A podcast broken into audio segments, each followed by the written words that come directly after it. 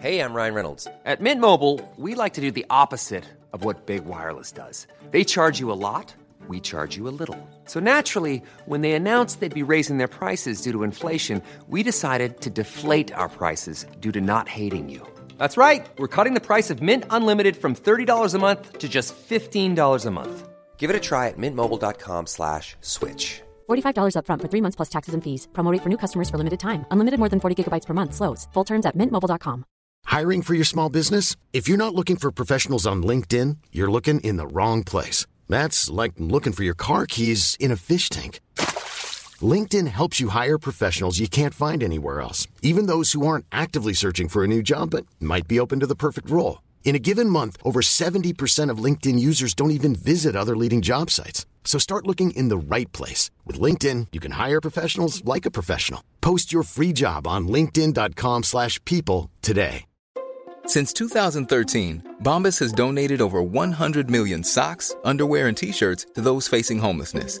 If we counted those on air, this ad would last over 1,157 days. But if we counted the time it takes to make a donation possible, it would take just a few clicks. Because every time you make a purchase, Bombas donates an item to someone who needs it.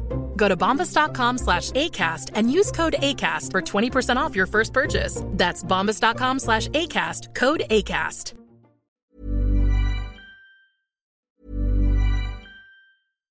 One size fits all seemed like a good idea for clothes Nice dress. Uh, it's a it's a t-shirt. until you tried it on. Same goes for your healthcare. That's why United Healthcare offers a variety of flexible, budget friendly coverage for medical, vision, dental, and more. So, whether you're between jobs, coming off a parent's plan, or even missed open enrollment, you can find the plan that fits you best. Find out more about United Healthcare coverage at uh1.com. That's uh1.com. Ryan Reynolds here from Mint Mobile. With the price of just about everything going up during inflation, we thought we'd bring our prices down. So to help us, we brought in a reverse auctioneer, which is apparently a thing. Mint Mobile unlimited premium wireless. Ready to get 30, 30, bit to get 30, bit to get 20, 20, 20, bit to get 20, 20, bit to get 15, 15, 15, 15 just 15 bucks a month. So, Give it a try at mintmobile.com slash switch. $45 upfront for three months plus taxes and fees. Promo rate for new customers for limited time. Unlimited more than 40 gigabytes per month. Slows. Full terms at mintmobile.com. Muy bien, ¿podemos empezar? Se han dado situaciones inéditas eh, o increíbles. Por caso quiero decir que se acabara la merluza. No me digas que merluza no, mariposa, que yo sí como merluza. Bienvenidos a Se acabó la merluza, una relación de datos históricos inútiles que se conjuran para tramar alguna verdad. Con Jorge Tezán y un equipo que aún no se encuentra, no se encuentra.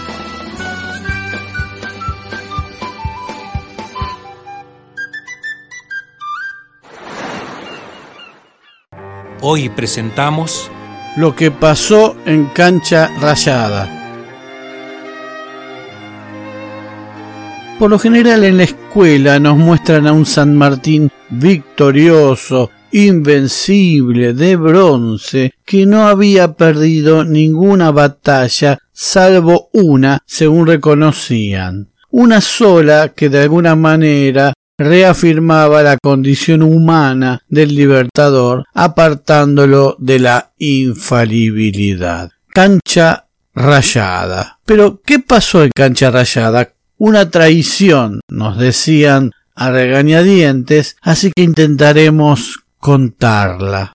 También presten atención, por favor, al relato, porque esta es la primera merluza que tiene una escena post créditos.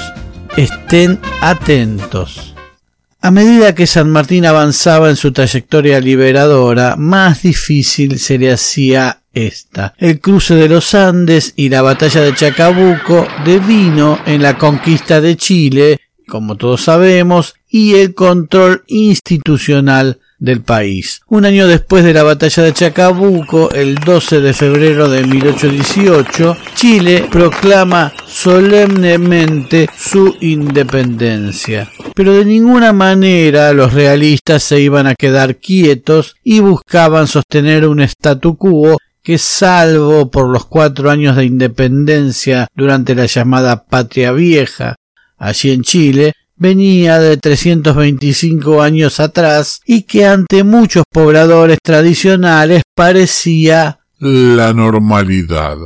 Es por eso que las tropas realistas de Rafael Maroto, desbandadas tras Chacabuco, corrieron hacia Talcahuano, una localidad distante unos 500 kilómetros de Santiago de Chile, donde pudieron abordar unos navíos e ir a refugiarse en el Perú, donde el virreinato permanecía aún intacto.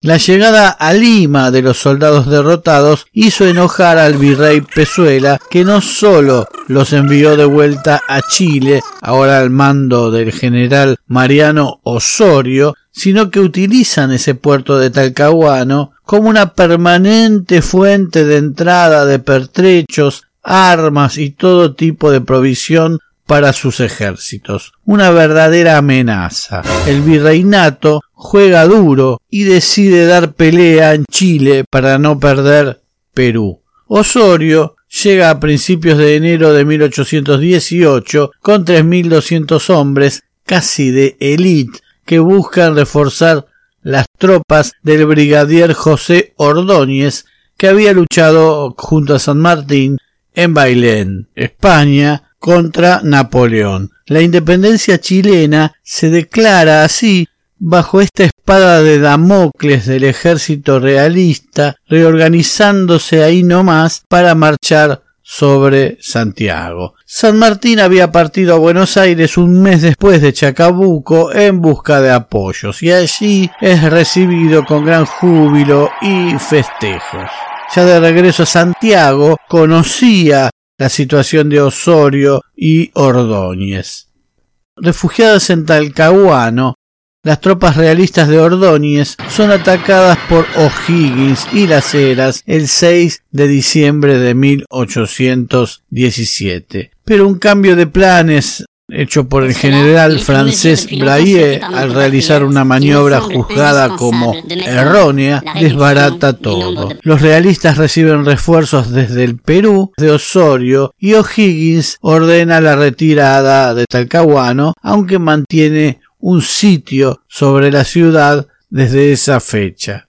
Entonces San Martín, recién llegado de Buenos Aires, ordenó al general O'Higgins que en enero de 1818 iniciara su repliegue hacia el norte. Al mismo tiempo, ordena al general González Balcarce, que se encontraba próximo a Valparaíso, ante la noticia de que tropas realistas provenientes de Lima iban a desembarcar en la costa de San Antonio, al oeste sudeste de Santiago, que moviera la otra parte del ejército hacia un lugar de reunión de ambas fuerzas que sería en la zona de San Fernando. En Talcahuano el brigadier Ordóñez interpretó el repentino repliegue de O'Higgins como un acto de temor por la llegada de la expedición del general Mariano Osorio y decidió perseguirlo sutilmente. San Martín concibió la idea de dar batalla cerca de Talca a unos 115 kilómetros de San Fernando y concluir así la campaña contra los realistas, de modo que al juntarse los regimientos de O'Higgins y de González Balcarce y disponiendo de una marcada superioridad de fuerzas,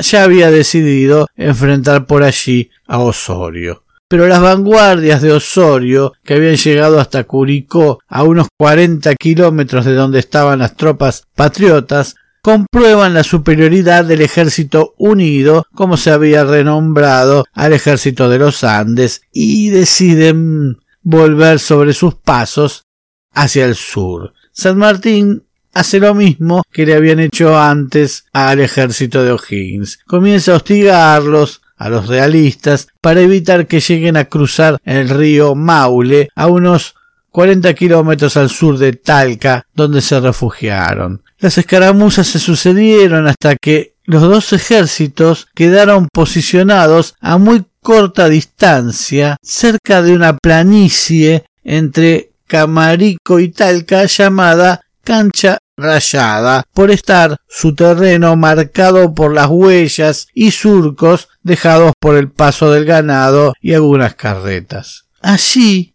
casi frente a frente, las horas pasaban. San Martín tenía la firme intención de obligar a los realistas a dar batalla, pero ya eran más de las cuatro de la tarde del 19 de marzo de 1818 y creyendo que ya era muy tarde para iniciar una batalla formal cuando a las seis de la tarde comenzaba el crepúsculo y notando además el cansancio de la tropa y de los caballos tras dos días de marcha forzada, San Martín dispuso reagruparse sobre cancha rayada a cuatro kilómetros de Talca y a espaldas del caudaloso y torrentoso río Maule.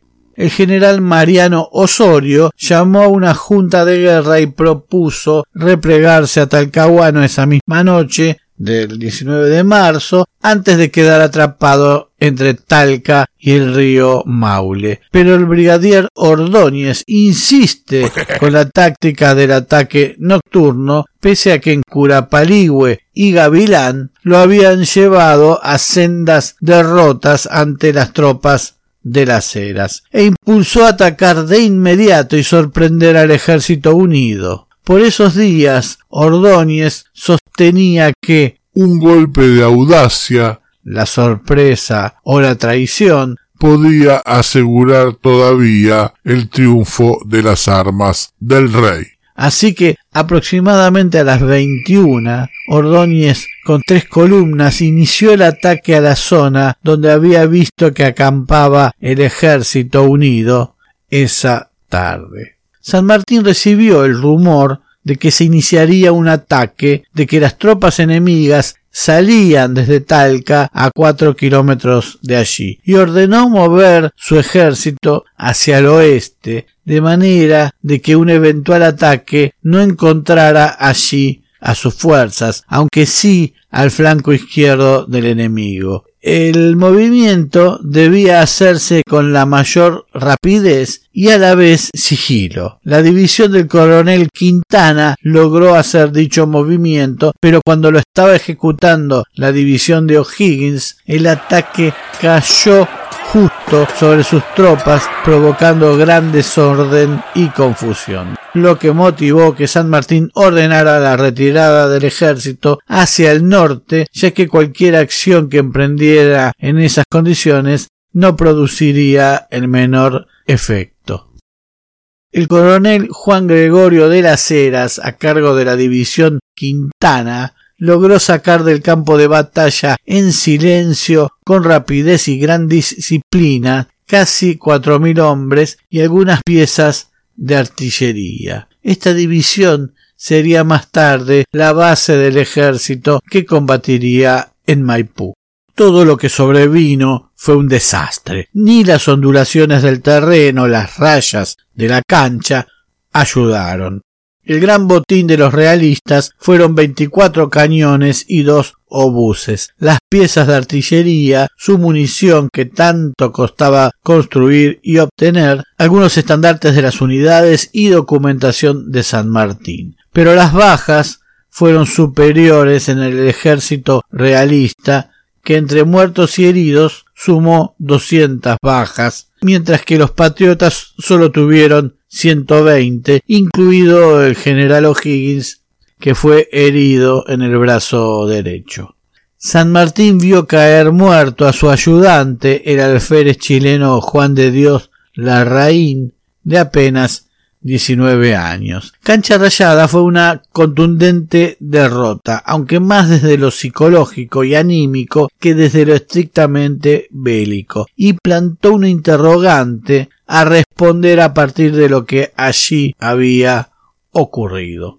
Mientras tanto, los habitantes de Santiago comienzan a ver llegar a los primeros soldados dispersos, los que habían logrado salvarse de un desastre que desde hacía tiempo se olía a victoria. Mientras las autoridades intentaban tener más conocimiento sobre qué había pasado y que la población no cayera en el desánimo, se improvisaban reuniones y se ensayaban algunas decisiones. Era Semana Santa y las más extrañas versiones comenzaron a circular acerca de San Martín y O'Higgins, de quienes no se tenía noticia alguna. Algunos decían que se habían embarcado en las inmediaciones de Valparaíso y que navegaban mar afuera. Otros que habían huido cruzando la cordillera y por último un lugareño afirmaba que había visto a San Martín fusilado sobre el campo de batalla. También daban por muerto al coronel Las Heras, cuyo comportamiento heroico se desconocía aún. Se corrían rumores de que un poderoso ejército realista se dirigía hacia Santiago, que los antiguos jefes realistas volverían al poder cobrándose venganza contra quienes habían osado levantarse contra el rey. La cordillera empieza a llenarse de chilenos que buscaban huir hacia Mendoza. Entre las reuniones que se improvisaban en plena confusión, algunas cosas no ayudaban porque figuraba el ya mencionado teniente general Conde Brayer, veterano del imperio francés que fue también mensajero del terrible fracaso. El militar sostuvo que dudaba mucho pudiésemos rehacernos de la derrota sufrida y que por el contrario la completa desmoralización del ejército y el estrago causado en sus filas disipaban según él toda esperanza de reparar el golpe. Tomás Guido, amigo de San Martín y presente allí, dijo, sin mucho conocimiento, que el general se hallaba replegado en San Fernando y efectivamente el 25 de marzo de 1818, San Martín entró en Santiago en medio de un repique general de campanas y fervorosas aclamaciones. Para templar los espíritus, emitió una proclama dirigida al pueblo chileno. El ejército de la patria se sostiene con gloria al frente del enemigo. La patria existe y triunfará, y yo empeño mi palabra de honor de dar en breve un día de gloria a la América del Sur. Pero tal como contamos en la merluza sobre Fray Luis Beltrán y su demencia patriótica, el fraile, que sabía perdidas muchas piezas de artillería, prometió tenerlas de nuevo en servicio en el menor tiempo posible, gracias a una leva de ciudadanos que debieron trabajar en su fragua. Y que el triunfador en cancha rayada fue el tiempo, el que no tuvo San Martín para sacar a sus hombres de la trampa, ya no lo tuvo Osorio para capitalizar la victoria en un Chile en el que ya corrían otros aires. A las once de la mañana del 5 de abril de 1818, apenas diecisiete días después del desastre de Cancha Rayada, el reconstituido Ejército Unido aplasta definitivamente a los realistas en Maipú, una batalla decisiva que dio libertad a Chile y aseguró la independencia argentina. Yo pisaré las calles nuevamente de lo que fue Santiago ensangrentada y en una hermosa plaza liberada me detendré a llorar por los ausentes.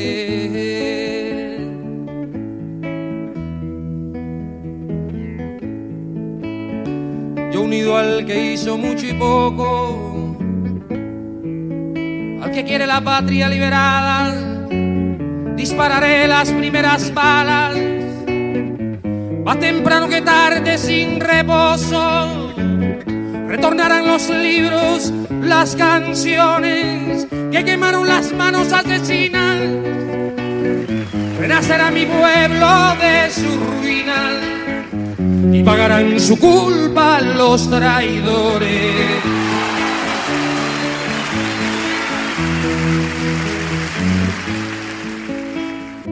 Muy pronto nuevos capítulos de Se acabó la merluza. Se acabó la merluza es idea, redacción, recopilación y hace lo que puede Jorge Tezán. Muchas gracias. Me detendría a llorar por los ausentes.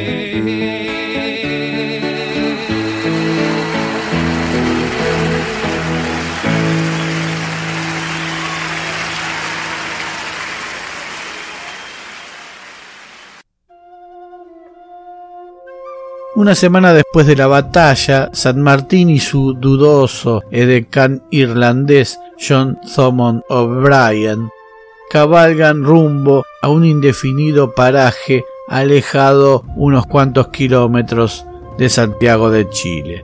Desmontan, el general abre la valija que contiene la correspondencia de Mariano Osorio, el jefe realista, y comienza a leer cada una de las cartas fechadas tras la derrota de Cancha Rayada y obviamente antes de Maipú.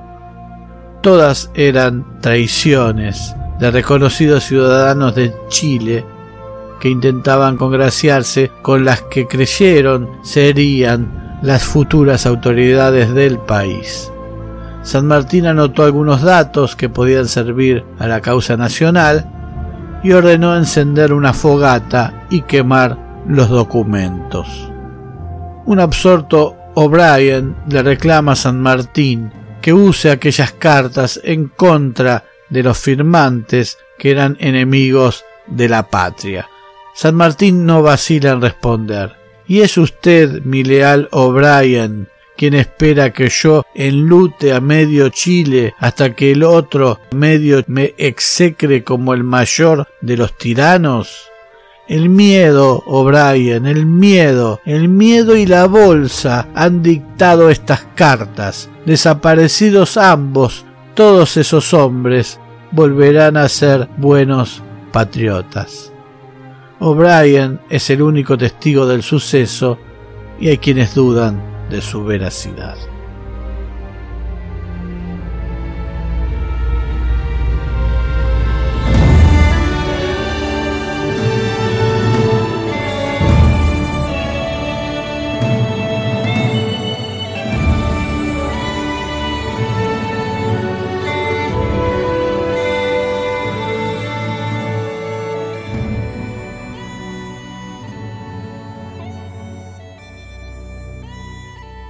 Se acabó la merluza.